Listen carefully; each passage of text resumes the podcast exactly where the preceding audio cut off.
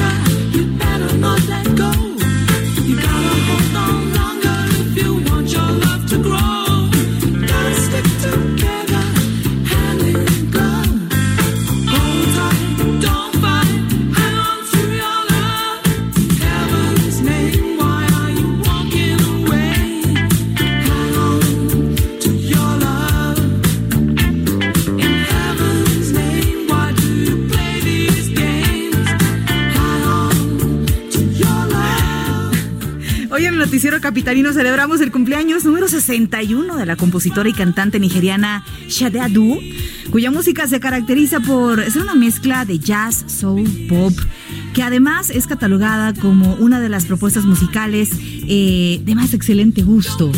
Eh, con lo que festejamos este cumpleaños es con un tema que apareció en 1984, en mi año de nacimiento, llamado eh, Diamond Life, Vida de Diamante, producción que le valió un Grammy a la mejor artista revelación de aquel año y se titula Aférrate a tu.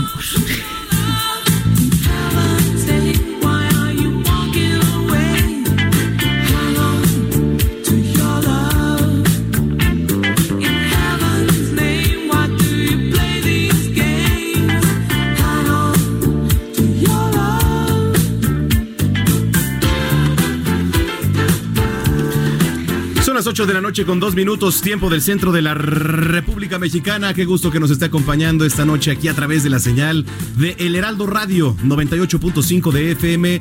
Bienvenidos al noticiero capitalino. De este lado, Manuel Zamacona. ¿Cómo están? Y por allá Muy buenas noches. Por, acá anda lo que queda de mí de esta semana. Eso sí. Brenda Peña, ¿cómo están? Gracias por acompañarnos. Eh, la presentación correcta que Manuel Zamacona no hace es: Yo soy Brenda Peña y me escuchas a través del Heraldo Radio. Y yo soy Manuel Zamacona.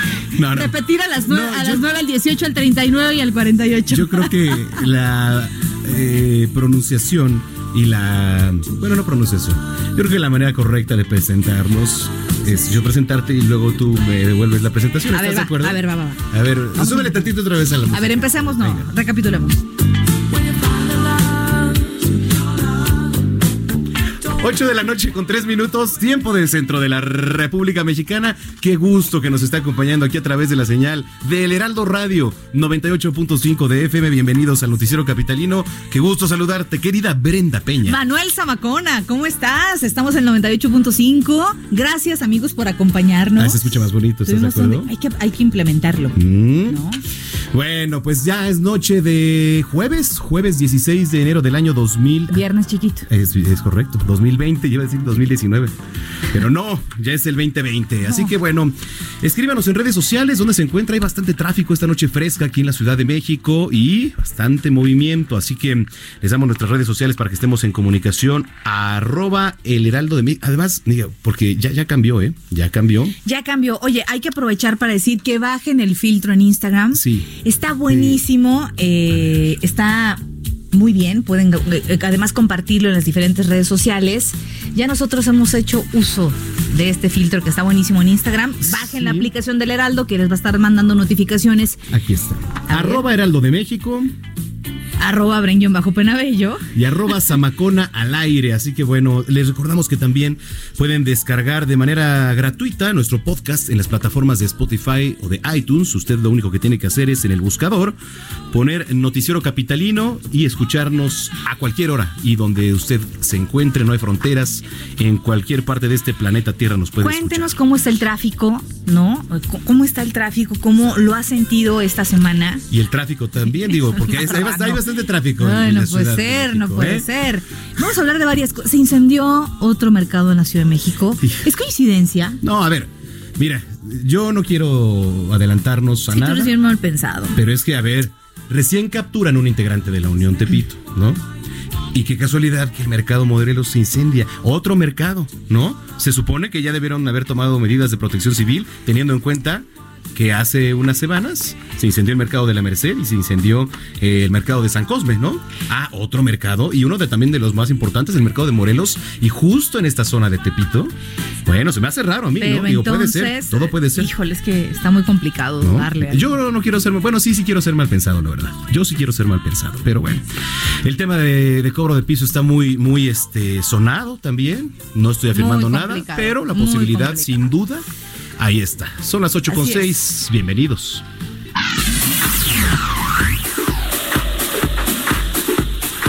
El cuerpo humano, querida Brenda, está lleno de incógnitas y curiosidades. ¿Alguna vez más que otros, ¿no? Es correcto. ¿Alguna vez te has planteado si se puede sudar dentro del agua? O sea, nadando, por ejemplo. Mm, si sueles, complicado, ¿no? Si sueles nadar en el mar o en la piscina, seguro te has dado cuenta de que a pesar de hacer ejercicio físico, pues no notas, ¿no? El sudor en tu cuerpo. ¿Por qué ocurre esto? Lo primero y más importante a considerar es que cualquier tipo de actividad física aumenta la temperatura corporal debido a la estimulación de las glándulas sudoríparas. La natación es uno de los deportes más completos que existen, ya que se ejercitan prácticamente todos los músculos del cuerpo humano y por lo tanto, pues la temperatura corporal sube. Cuando lo hace por encima de los niveles considerados normales, el cuerpo comienza a producir sudor para eliminar el exceso de calor. estoy, acordándome. Sí, sí. Bueno, a ver, ¿de qué depende el grado de sudoración en la natación? Tú que eres una gran nadadora. De varios factores. Por un lado, la temperatura del agua. Si es fría, vas a sudar muy poco. Mientras si la temperatura del agua es parecida a la ambiental o más caliente, con el ejercicio vas a activar las glándulas sudoríparas, generando así pues sudor. Y por otro lado, la intensidad del ejercicio, según lo rápido o lento que nades, ¿no? El sudor generado por el cuerpo también será diferente. Claro, que ver los efectos físicos del sudor dentro del agua pues es complicado y es por ello que muchas personas creen que dentro del agua no se puede sudar, pero esto no es cierto, señores. Si sueles utilizar un gorro de silicona para nadar, te ayudará a saber si has sudado o no eh, y bueno, si nadas a gran velocidad, el agua no está demasiado frío, pues vas a sudar. Así que ya sí, Fíjate que es cierto, porque ahora que recuerdo, la gorra de silicona lo que hace es no permite la entrada de agua al cabello. Te quitas a veces la gorra de silicona y verdaderamente el cabello está húmedo, pero es de sudor. Es de sudor, porque no está entrando el agua en esa zona. Es correcto. Ah. Si usted se estaba preguntando eso esta noche, Aquí está el si usted estaba pensando en si suda o no dentro del agua. por, esas dudas que ustedes tenían, eh, estimados radioescuchas. Qué buena introducción. Qué buena introducción. Son las 8 con estos. Vamos a las calles de la Ciudad de México. Señor Alan Rodríguez, es la moto más rápida del Heraldo. ¿Cómo estás, Alan? Ah, no, no eres la, eh, o eres el moto más, más guapo del Heraldo. ¿Qué dijeron que?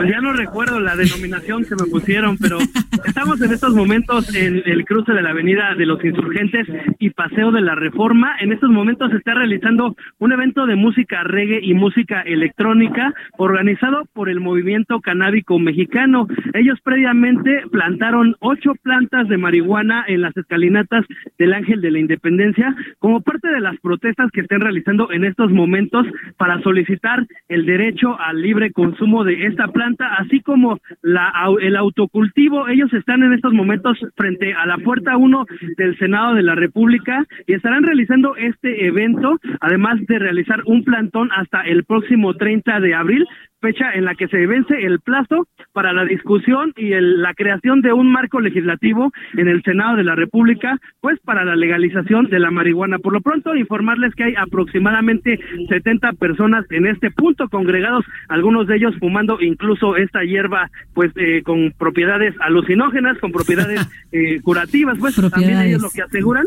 Y pues bueno, eh, el hecho curioso es que también algunos oficinistas, personas que están esperando su transporte público, pues están viniendo a escuchar esta música que están poniendo los organizadores de este evento sin pues participar en la en el acto en la de protesta. Por lo pronto es el reporte Brenda Manuel, estamos al pendiente. Bueno, y eso de protesta entre comillas porque se le está pasando bien, ¿no? hay fiesta. Hay fiesta. es correcto, están eh, bailando, están cantando, están disfrutando pues de su hierba. Oye, que, oye, que, que, todas las protestas fueran así, ¿verdad? Pues, pues con esa eh, paz y con esa felicidad, pero luego se calientan los ánimos. oye, pues pues tú también ponte alegre, querido Alan. Pues a mí me alegra mucho ahorita estar escuchando el reggae de un, un amigo que está cantando que es del barrio de Tepito y pues ah. tiene entre ellos pues las letras de que están a favor de la marihuana, pero también muchas letras que hablan de la guerra que se mantiene en México contra los cárteles de la droga y pues muy interesante esta protesta el día de hoy aquí en la, el cruce de insurgentes y reforma. Gracias, ya Judas me estaba muteando, ya ves cómo quieren truncar. Gracias, gracias, Alan. Más adelante regresamos contigo. Estamos al pendiente, excelente noche. Muy buenas noches. Oye, pues que se pongan algo de Bob Marley. ¿No tienes algo ahí de Bob Marley o, algo así?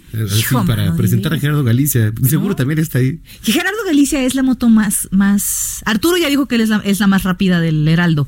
Alan es el más rostro del Heraldo. No, este, ¿ah, ¿Y Jerry Galicia? Pues que, a ver, que, que, nos mande, ¿no? Propuestas. ¿Dice Jerry Galicia? Sí, a ver. ¿Qué dijimos que era Jerry Galicia? ¿En qué zona de la ciudad se encuentra lo que buscan algo de Bob Marley? ¿Ya tienes algo por ahí? Sí. A ver, échatelo.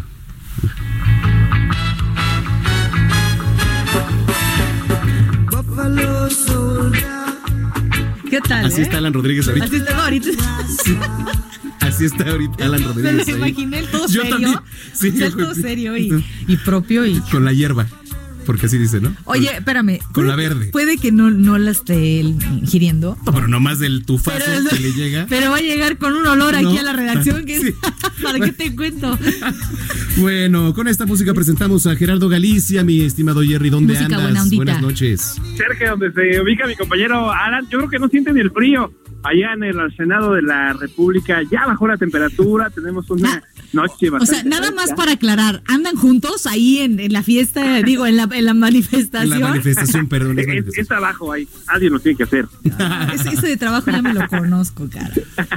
Nosotros tenemos información, mi querida Brenda Manuel, del Paseo de la Reforma. Estábamos recorriendo justo la Avenida Florencia y llegamos hasta la columna del Ángel de la Independencia. Todavía están esas ocho matas de marihuana que sembraron esos jóvenes justo a los pies del Ángel de la Independencia. Son eh, ocho plantitas las que están justo en el camellón, ya sin la presencia de elementos policíacos, pero sí, todavía permanecen en este punto. Eh, esperemos que eh, las dejen ahí. En otras ocasiones eh, las han retirado justo de este punto luego de las protestas que realizan estos jóvenes. Por lo pronto, ahí están. Y si van a utilizar el proceso de la reforma, se van a topar ya con bastantes conflictos viales justo de la columna del Ángel de la Independencia hacia la zona del circuito bicentenario. El avance es muy lento, habrá que manejar con mucha paciencia. Avenida Chapultepec no es opción. Para llegar a este punto fue la que utilizamos y prácticamente estaba detenida eh, llegando a su cruce con insurgentes con rumbo al circuito bicentenario. Por lo pronto, el reporte. Muy bien. Gracias, Gerardo Galicia, y nos escuchamos más tarde. Hasta luego, son las 8 con 13. Y bueno, el día de ayer nuevamente se incendió un mercado, fue el Morelos, ubicado en la colonia del mismo nombre en la alcaldía Venustiano Carranza. Para hablar justamente de este tema, saludamos a Miriam Ursúa, secretaria de Gestión Integral de Riesgos y Protección Civil. Secretaria, ¿cómo está? Muy buenas noches. Muy buenas noches. A ver, eh, han sido en pocas semanas ya varios incendios que se han registrado al interior de algunos mercados. ¿Qué es lo que está sucediendo? A ver, han sido eh, cosas distintas. ¿eh? ¿eh? antes de Navidad tuvimos el incendio eh, de una cantidad importante de locales en el mercado San Cosme. El mismo día de Navidad, pues ustedes ya lo saben perfectamente bien, tuvimos también un incendio de, mucha importancia en el mercado de la Merced. Y el día de, y el día de ayer pues lo que tuvimos fue un, un pequeño, verdaderamente fue un pequeño incendio. Eh, fueron 15 locales de 900 que tiene el mercado de Morelos que se incendiaron y que eh, se originaron eh, evidentemente en un en uno de los locales que vendían veladoras cosa que por supuesto que también está prohibido, digo, en, los mercados. Pero bueno, eso fue lo que pasó anoche. Eh, estamos haciendo una eh, un, programa, digo, intenso, eh, conjuntamente, por supuesto, con la Secretaría de Desarrollo Económico y con las alcaldías.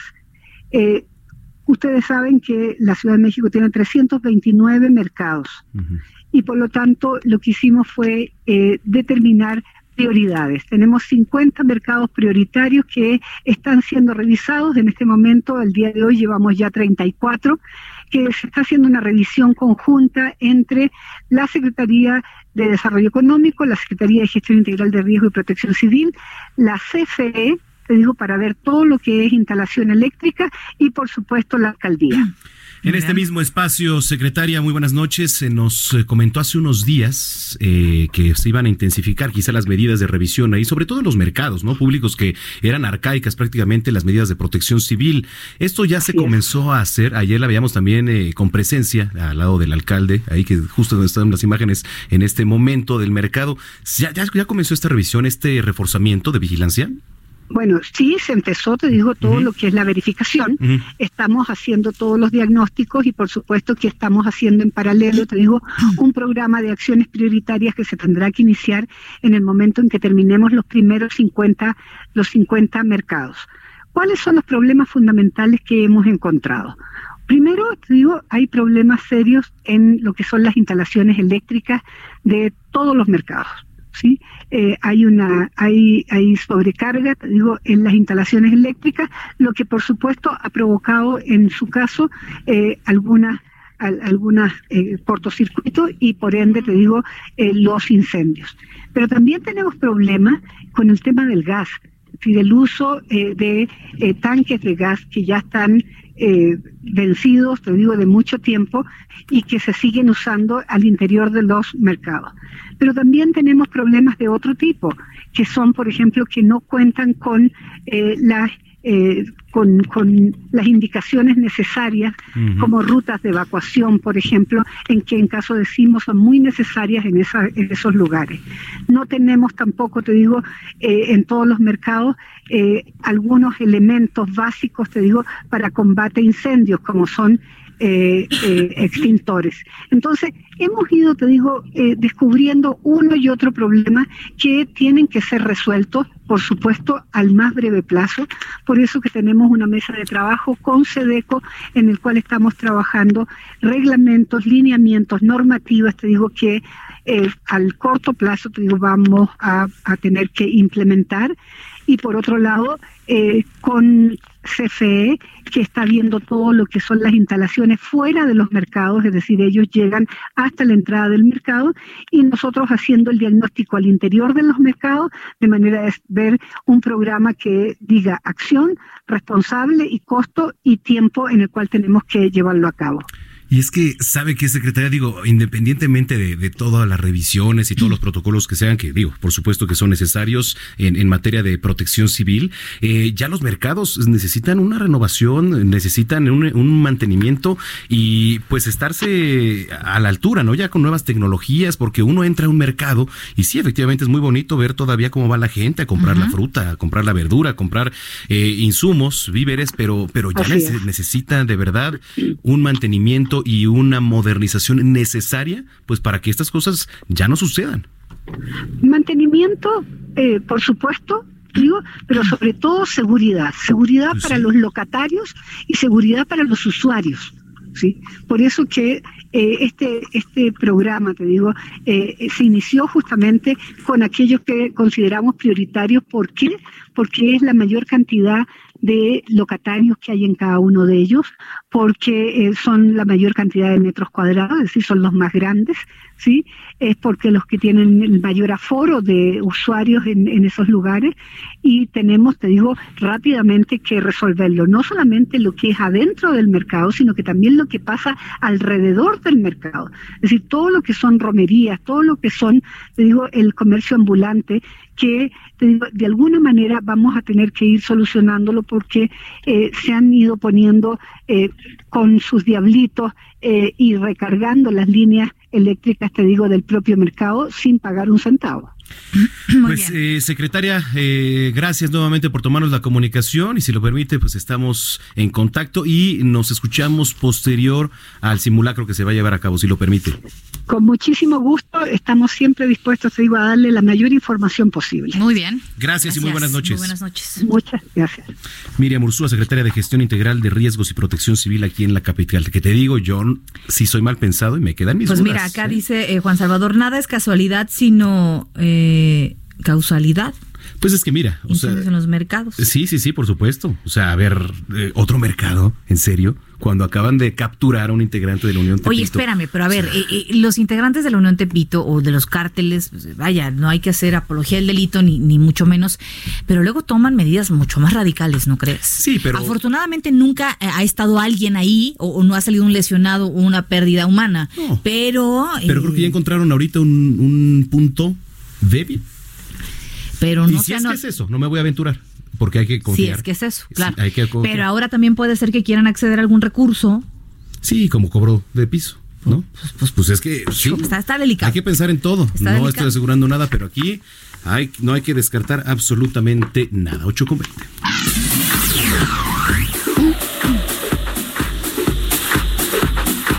Bueno, y en el tema en el tema de desabasto de medicamentos, ¿cómo se encuentra la capital del país? este, este mm, tema, este tema eh, es, es, algo que le ha dolido mucho al país eh, desde finales del 2019, en el que escuchábamos, por lo menos en Noticias México, los, eh, las declaraciones de los padres que no tenían medicamentos para tratar el cáncer de sus hijos.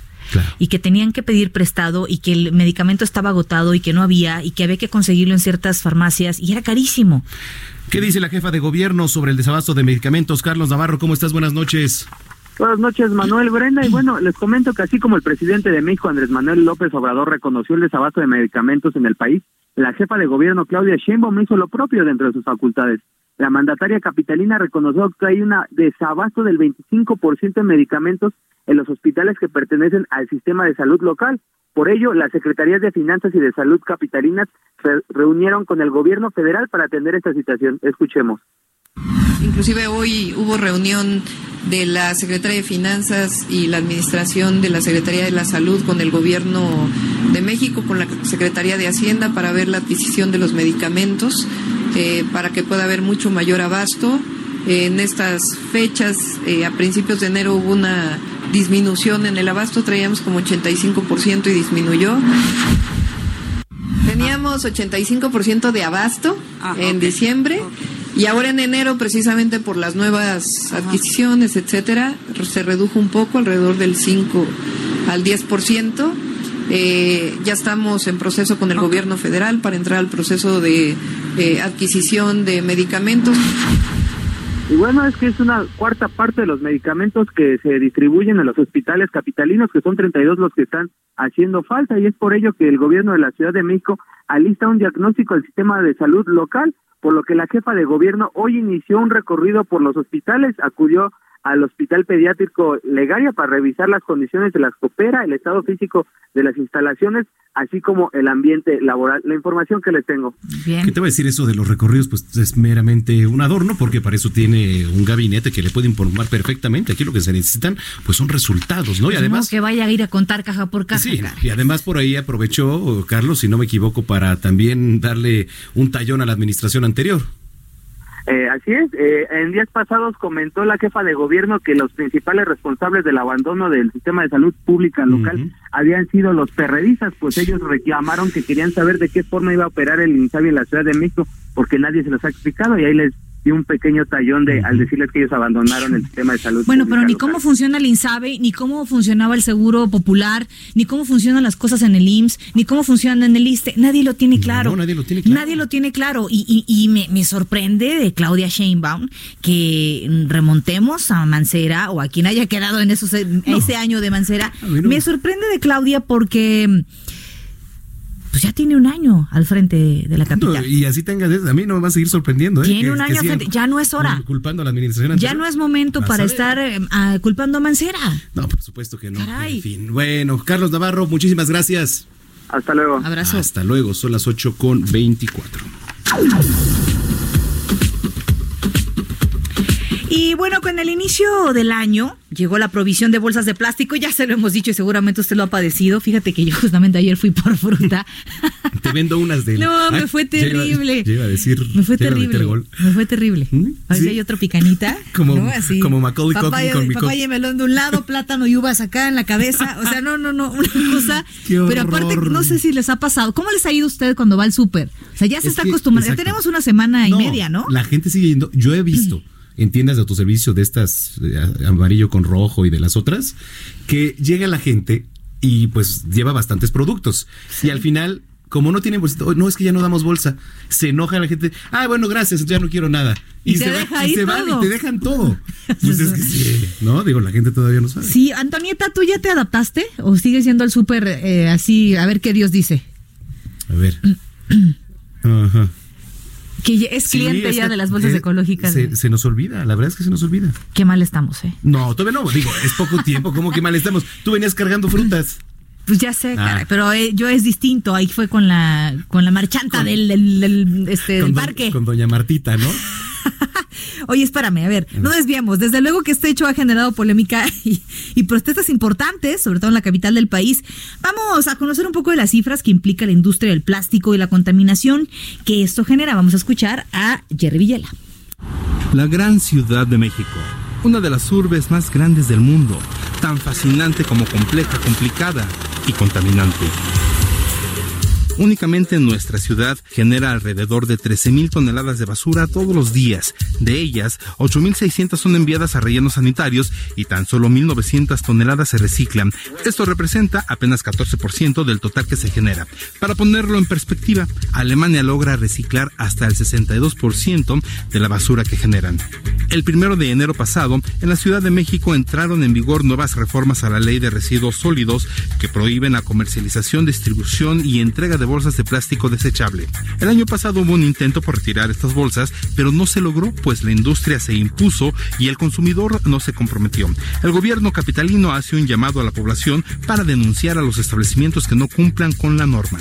Para quienes incumplan con lo dispuesto, podrían ser sancionados con multas que van de los 42 mil a los 170 mil pesos. Las bolsas de plástico son un producto derivado del petróleo y que representan un problema de contaminación que afecta a todo el mundo. Según un estudio de científicos indoneses, más de la cuarta parte de todos los océanos están contaminados por bolsas de plástico. El problema es grave, pues una bolsa delgada tarda hasta 500 años en degradarse y pueden ser más de mil dependiendo el tipo de plástico. Además, en el proceso de fabricación consumen grandes cantidades de energía y si están serigrafiadas, las tintas pueden contener residuos metálicos tóxicos. En varios estados del país se ha prohibido el uso de bolsas de plástico, a pesar de que en 2017 la industria de este material representó 85% de los procesos productivos del país y aportó 25.1% al Producto Interno Bruto, además de que generó 250 mil empleos directos. Esto según datos de la Asociación Nacional de la Industria del Plástico. Si usted va al súper, puede usar bolsas de tela o a la antigüita, canastas de mimbre o materiales similares. La idea no es acabar con una industria que es obvio que deberá adaptarse, sino cuidar el medio ambiente. Eso nos concierne a todos.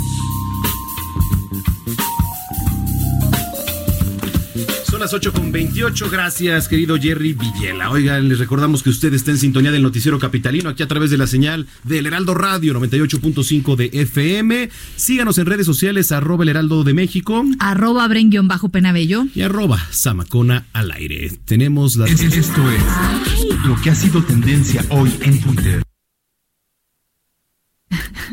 es que primer día de Judas aquí en la cabina. Decías que íbamos a tendencias. Tendencias informativas. Vamos al tráfico con el Waze. Waze. Y regresamos. ah, bye. Esto es lo que ha sido tendencia hoy en Twitter. Hoy jueves 16 es tendencia en Twitter el hashtag Jacob, pues en redes sociales circula una fotografía donde supuestamente la presidenta de Morena está de compras en una tienda de lujo. Usuarios cuestionaron la austeridad republicana de Polemski, pues en su cuenta de Twitter publicó un mensaje que dice no puede haber gobierno y partidos ricos con pueblo pobre. Se hizo viral el hashtag 4T sin machos, al darse a conocer que el director del Instituto Mexicano en el exterior, Roberto Valdovinos, tiene cinco denuncias de acoso sexual y laboral en la Secretaría de Relaciones Exteriores. Trascendió que se le acusa de conductas inapropiadas con sus compañeras, invitaciones inadecuadas y reacciones agresivas. Se informó que ya existe una queja en la Comisión Nacional de los Derechos Humanos. También se hizo popular el hashtag Cuautitlán Izcalli, pues mientras el gobernador del Estado de México, Alfredo del Mazo, encabezaba un evento donde se entregaron tarjetas de salario rosa, en la unidad habitacional Bosques de la Hacienda, tercera sección, asesinaron a una mujer. Se dijo que fue por un ajuste de cuentas por venta de drogas. En la red social se comentó ampliamente el fallecimiento a causa de una infección en la sangre de quien fuera saltabancos y enemigo público número uno de México, Alfredo Ríos Galeana. El Fello, como era conocido, fue famoso por fugarse en tres ocasiones de prisión y su gusto por la actuación y el canto. Este jueves arrancó la sesión de impeachment en el Senado de los Estados Unidos. Los fiscales leyeron en voz alta los cargos contra el presidente Donald Trump y la presidenta de la Cámara de Representantes, Nancy Pelosi, firmó el pliego de cargos contra el Ejecutivo. Para terminar, usuarios de la red lamentaron el fallecimiento de Christopher Tolkien a los 95 años. Es hijo del creador del Señor de los Anillos, J.R.R. Tolkien. Usted está al tanto de lo que hoy ha sido tendencia en Twitter. Noticiero Capitalino en el Heraldo Radio 98.5 de FM y 540 de AM. El Heraldo Radio y Waze te llevan por buen camino. Buenas noches. En el oriente, Boulevard Aeropuerto de sur a norte con tráfico bastante congestionado. No obstante, del lado opuesto va fluyendo bastante bien. Considera esta opción. En el sur, eje 10 sur Copilco con mucho tráfico a la altura de insurgentes. Una vez cruzando esta zona, el tráfico mejora. En el poniente, avenida Constituyentes con mucho tráfico de oriente a poniente, pero de poniente a oriente con una velocidad promedio de 20 kilómetros por hora. Considera esta vialidad. Y en el norte, periférico de sur a norte con mucho tráfico, pero una vez cruzando la parte del toreo, la velocidad promedio incrementa a 27 kilómetros por hora. Considera esta alternativa. Con el Heraldo Radio y Waze te damos soluciones en tu camino. El Heraldo Radio 98.5. Continuamos después del corte con las noticias más relevantes en las voces de Brenda Peña y Manuel Zamacona en el noticiero capitalino en Heraldo Radio 98.5 FM. Regresamos. Heraldo Radio. Regresamos con Brenda Peña y Manuel Zamacona al noticiero capitalino en Heraldo Radio 98.5 FM.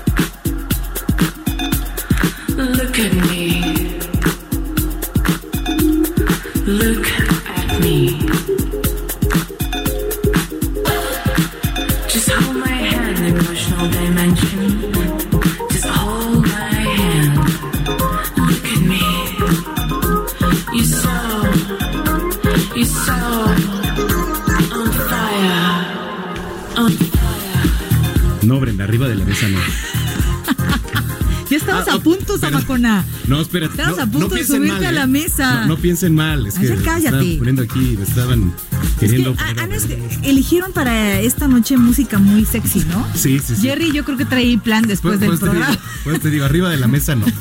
Por lo menos. Cállate. Oiga, en el noticiero capitalino, pues recordamos música hecha en 2016. Se trata del productor y DJ francés Pierre-Alexander Bosson. En el circuito electrónico se le conoce como Jusek. ¿Eh? El tema es de su EP Sweet Addiction, Dulce Adicción, y se titula Make It Easy. Trépale.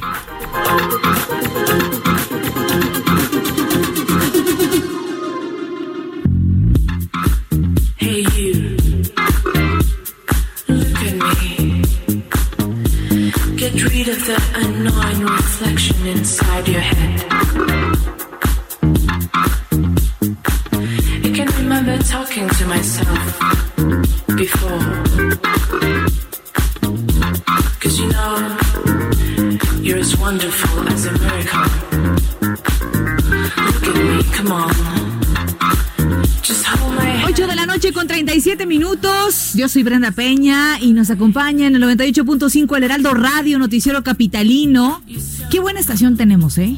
¿Correcto? Manu Zamacona. Sí. Qué buena estación. La verdad, qué buena programación tenemos.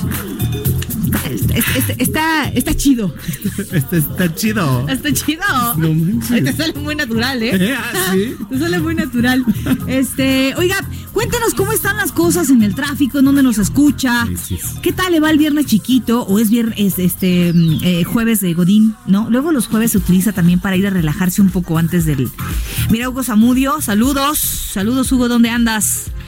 Eh, ¿Quién más nos escribe a través de las redes sociales? Gracias por escribirnos y por saludarnos, por acompañarnos. Paciencia, si está atrapado por ahí en el tráfico. Sí, paciencia. mucha Ármese paciencia. paciencia, caray. Eh, nos escribe. Escríbanos a las redes sociales, arroba el heraldo de México, Ya te iba a decir. Nos escribe Miriam Ursula. arroba bajo penabello. Entonces estoy diciendo puras tonterías. La secretaria. Arroba Zamacona al aire. Qué gusto, qué gusto que siga aquí en sintonía del Heraldo Radio 98.5, 8 con 38. En las calles de la Ciudad de México, nuevamente, Alan Rodríguez, eh, sigues en condiciones de dar reporte. Adelante.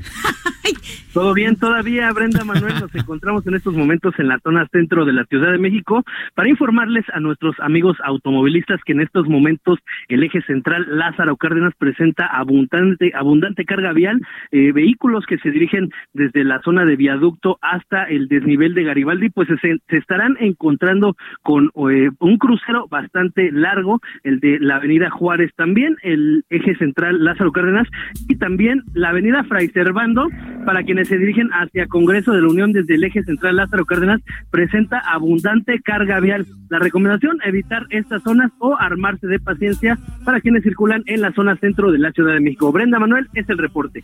Muy bien. Ahora sí puedes regresar a la zona verde, querido Alan. Vamos a regresar a, a ayudarlos en su protesta. es correcto. Que pases buena noche, un abrazo. Buenas noches. Excelente noche, estamos al pendiente. Eh, Gerardo Galicia, quien dice que se encuentra muy cerca de esa zona que por trabajo, dice. Pues sí, ¿no? es correcto. Gerardo Galicia, ¿qué nos tienes? O por si ocupa apoyo a mi compañero. Oye, espérame, son dos motos, ¿eh? A ver No, cómo y- le van a literal, hacer. Y literal, ¿no? Dos Ay, motos. saben que son unos groseros. Sí, sí, No, ya arráncate, Gerardo. Información de Avenida de los Insurgentes, mi querida Brenda, Manuel. Si van a utilizar arteria para poder llegar a la Avenida Chapultepec desde la calle de Antonio Caso, ya tenemos disminución en la flecha de autos. Realmente ya se avanza bien. Hemos alcanzado velocidades por arriba de los 30, 40 kilómetros por hora. Restamos en semáforos, ya nada para buscar alguna alternativa. Y sobre reforme se encuentran similares condiciones. El desplazamiento cada vez es más rápido si dejan atrás la columna del Ángel de la Independencia hacia la zona verde, hacia el Senado de la República. Van a poder alcanzar velocidades bastante favorables por arriba de los 40 kilómetros por hora. Y por lo pronto, el reporte. Muy bien, pues estaremos pendientes. Gracias por el reporte. Muy buenas noches, Gerardo. Regresen con cuidado, pórtense bien. Hijo, man, hay que trabajar mañana. Es que sí, ya. No, Arturo, eso- oye, Arturo los va a regañar. Arturo, ¿dónde Arturo? Seguro ya los alcanzó. ¿Por acá Arturo? No. Bueno, oiga. Ahí está afuera. Ah, de veras, ya lo vi. 8 con 41, oiga, el gobierno de la Ciudad de México abrió una convocatoria para contratar a 9 mil trabajadores, entre promotores educativos, deportivos, talleristas y trabajadores varios, ¿no? Para trabajar en los pilares eh, capitalinos. Fíjate, va a haber apoyos que rondan entre los 7 mil y 9 mil pesos. ¿Tienes sueño? ¿No? ¿Por qué? Vos, pues, estás bostezando. Los requisitos se pueden buscar en la página de la Secretaría de Educación, Ciencia, Tecnología e Innovación. Apunte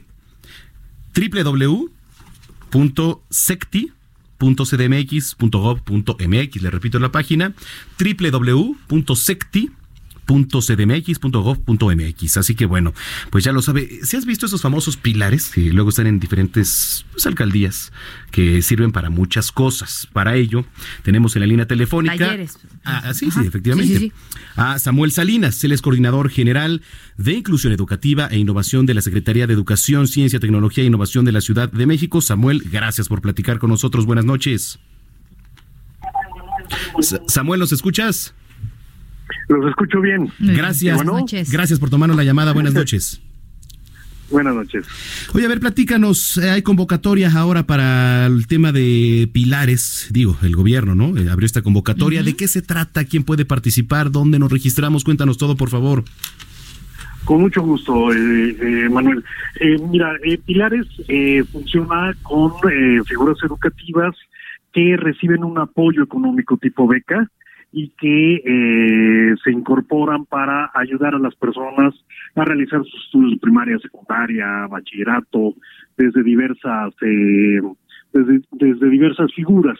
Tenemos docentes, talleristas de habilidades digitales, cognitivas, eh, emocionales, tenemos monitores que son personas del barrio que conocen muy bien a los jóvenes que han dejado sus estudios truncos y que nos ayudan a invitarlos para que reanuden sus estudios en Pilares.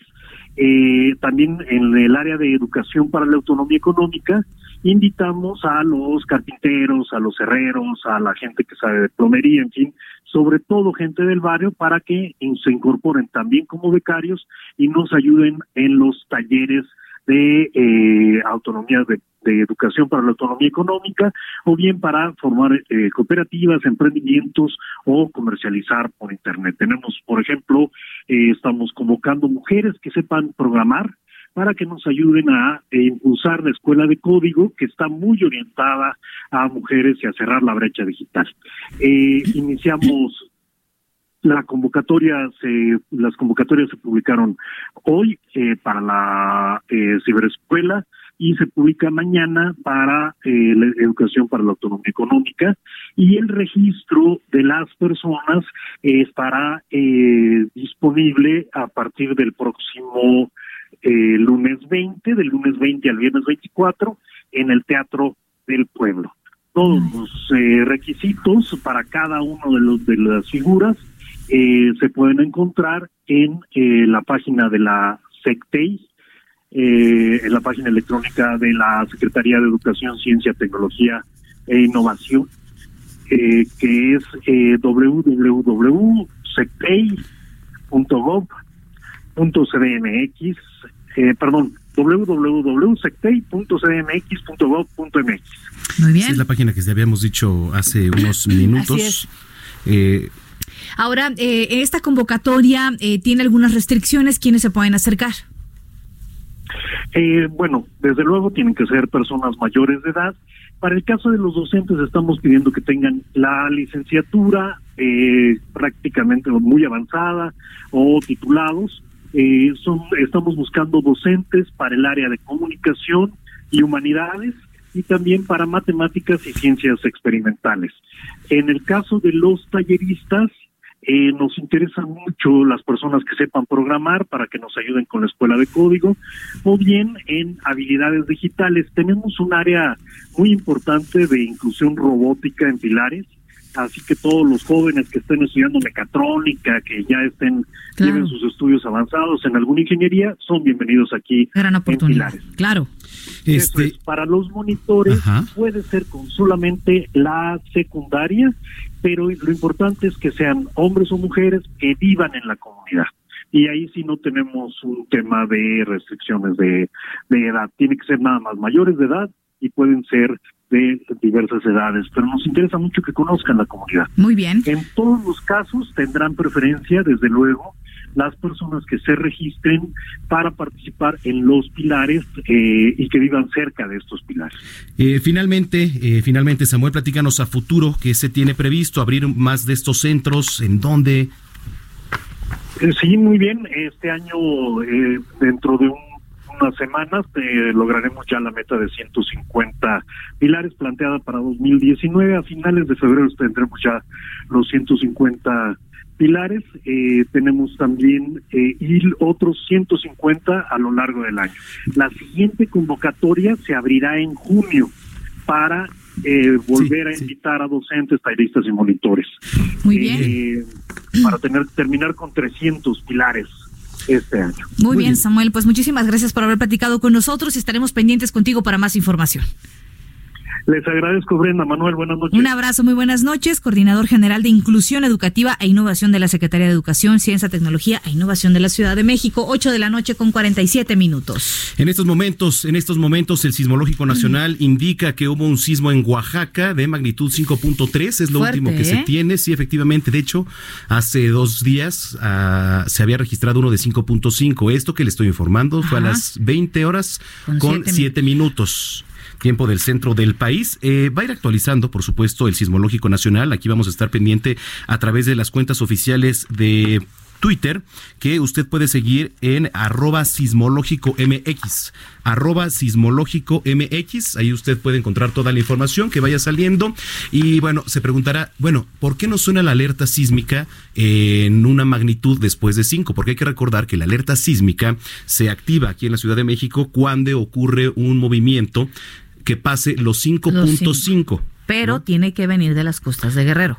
Eh, puede venir de las costas de Guerrero, sí, efectivamente, aunque ya se han hecho ahí al- algunas adecuaciones por eh, las costas de Oaxaca también. Entonces, hay que estar pendientes y, como siempre, pues bajar la aplicación, y eso sí yo se lo recomiendo. Hay dos muy buenas aplicaciones. Una es la del 911 CDMX, que Así además es. ahí tiene usted en tiempo real el sonido de la alerta sísmica, por si usted no lo logra escuchar. A lo sí, lejos, si tiene un sueño profundo o tiene un sueño o- o no hay cerca de donde usted vive. ¿no? Esta aplicación le va a sonar de inmediato en su celular, que es eh, de manera paralela al sonido de la alerta sísmica, y el otro es Sasla con doble S. La aplicación se llama Sasla y le va a dar también en tiempo real, efectivamente, pues qué es lo que está ocurriendo con el tema de los temblores. Esperemos que esto no pase a mayores, que poco a poco se descargue la energía. Así es. Pero bueno, nos mantendremos al tanto, Alertas, Brenda. caray. Así es, eh, así que escríbanos también si usted tiene familiares por allá que le dijeron, sintieron este movimiento telúrico o no. Oiga, eh, ya está de regreso nuestro querido Mariano Riva Palacio en Código Salud y vamos a hablar lo que genera el ojo seco y quiénes lo padecen. Todos los temas de salud que te interesan, de la A a la Z. Una voz autorizada para aclarar todas las dudas. Código Salud con Mariano Riva Palacio. En el noticiero capitalino. El Heraldo Radio 98.5. Buenas noches, Brenda y Manuel, amigos del Heraldo Radio. En México, más de la mitad de la población joven, es decir, el 63.8%, padece ojo seco. ¿Y saben cuál es la razón principal? Sí, el permanecer por mucho tiempo frente a un monitor o las pantallas de dispositivos móviles, incluso a la exposición prolongada al aire acondicionado, así como el maquillaje de pestañas y una higiene inadecuada, lo que origina la proliferación de ácaros. El ojo seco se manifiesta al reducir casi al máximo las lágrimas. Estas son necesarias para humectar los ojos y eliminar partículas extrañas. El ojo seco daña la córnea, la conjuntiva, los folículos pilosos de las pestañas y el movimiento de los párpados. Aseguran los oftalmólogos que de no atenderse a tiempo el ojo seco, las consecuencias son desde incomodidad constante, aparición de carnosidades y opacidad del ojo o los ojos como tal. En entrevista con Óscar Antonio Ramos Montes, investigador de la FES Iztacala de la UNAM, los dispositivos móviles se deben utilizar a más de 40 centímetros de distancia de los ojos, en sitios iluminados y con buena ventilación. Recomienda también tomar periodos de descanso de 20 minutos tras una hora de uso, después observar hacia un punto en específico en la lejanía y parpadear constantemente, y estar al pendiente de molestias oculares como tener comezón, visión borrosa y lagañas. El ojo seco es una afección ocular que altera la película lagrimal, necesaria para la buena visión, y según un estudio del Centro de Diagnóstico de Alteraciones de la Superficie Ocular, más del 60% de la población joven que fue atendida el último año presentó ojo seco, encontrando que es más común en mujeres que en hombres, y puede presentarse en mayor proporción en personas con enfermedades como diabetes, hipertensión, artritis y lupus eritematoso, o en quienes se exponen a químicos o sufren alergias. Así que al primer síntoma de falta de lagrimeo, comezón, vista borrosa y lagañas, deben acudir al oftalmólogo para una valoración y recibir tratamiento. Recordemos que la tecnología es vital y es una herramienta de comunicación y trabajo. Solo hay que usarle el tiempo necesario con la distancia óptima. Hasta aquí la información de Código Salud en Radio, no sin antes invitarlos a que nos vean de lunes a viernes por la señal del Heraldo Televisión en Código Salud, canal 151 de Easy, 161 de Sky y por plataformas digitales del Heraldo Media Group. Muy buenas noches.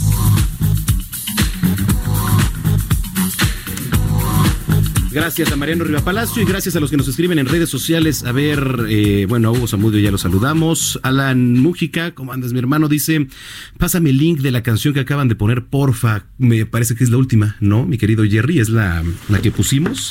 La que era como electrónica, ¿no? La sensual. Esa, Es que esa todas rola. han sido muy ¿Tú cachondas, lo, ¿no? tú lo tienes? Make It Make Easy. It Easy. ¿Y quién? Yuxek. De Yuxek. Oye, bueno, eh, la puedes poner en Twitter, te retuiteo y este y le, y le pasamos el link, ¿no? Porfa. Claro que sí. En unos minutitos, mi estimado Alan ya está arriba en este mismo espacio en el Twitter. Y Vinicio Zamora dice: Buenas noches. Referente a las bolsas, me tocó ver una persona que llevaba su bolillo en una bolsa de papel e iba tirando todos. Y a mí en bolsa de papel se me endureció todo. o sea, y ta- y ¿cómo, también, cómo, cómo, y también cómo? llevaba los bolillos. A ver, espérame, o sea.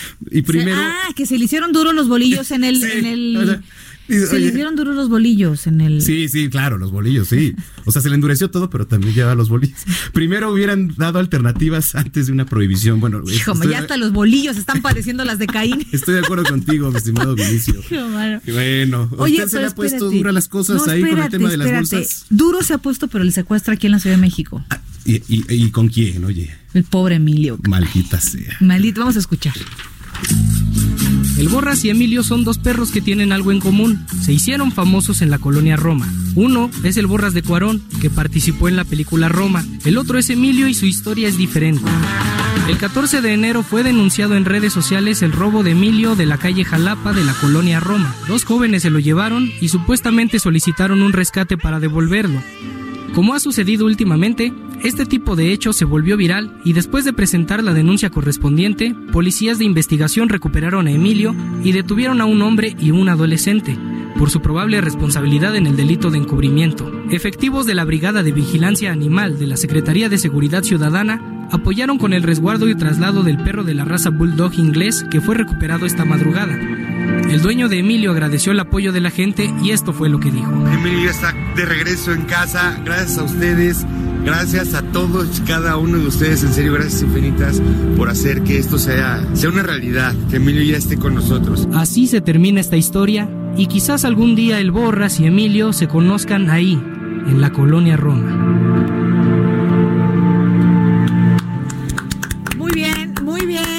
Por, los policías, por esta investigación Emilio que hicieron. is in the house. Emilio is in the house, es correcto. Este, ya, ya cenó. ya nos dijeron que ya cenó. Ya- Oye, no, la verdad es que es una ternura ese, ese can. Este, eh, eh, la verdad es que lo decimos eh, de broma si usted quiere ver, pero sí es un problema serio de seguridad aquí en la capital. La modalidad del secuestro de mascotas, de verdad no tienen vergüenza. La gente debería ponerse a trabajar. Eh, ojalá de verdad las autoridades tomen en serio estos llamados, porque hay personas que han elegido sus mascotas eh, para criarlos, para cuidarlos y que les tienen muchísimo aprecio. Son mascotas, sabes, de toda su vida. Y pedían cinco mil pesos por Emilio. Cinco mil pesos por una mascota. No, ya, ya, ¿para qué? ¿Para qué? En fin. Buenos para lo malo. Oye, ya, nos vamos. ¿Cómo ya? Hijo, mano. Oiga, pero oiga, primero nos vemos eh, mañana en Noticias México. 3 de la tarde, 151 de Easy, 161 de Sky. Descarguen, por favor, el filtro de Instagram del Heraldo. Está genial. Y arróbenos. Por favor, arróbenos para reírnos, digo, para compartir con ustedes. Correcto. Cerramos nuestro noticiero capitalino con otro cumpleaños. En 1981 nació Nick Valenci, guitarrista de The Strokes, con quienes milita desde 1998. El tema para celebrar apareció en 2011 en el disco Angels y se titula Machu Picchu.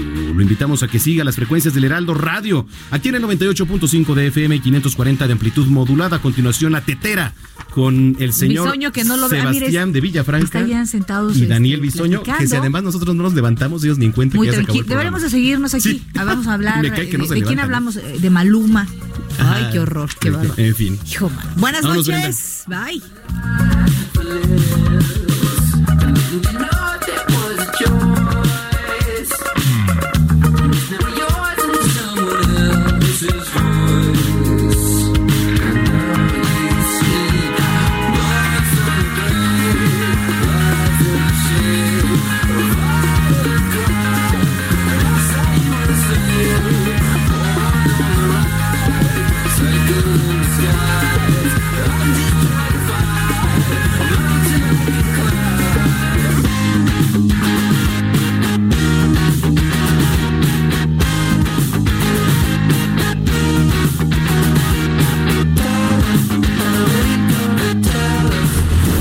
Informado con las noticias más relevantes que acontecen en la metrópoli. No te pierdas la próxima emisión de Noticiero Capitalino con Brenda Peña y Manuel Zamacona.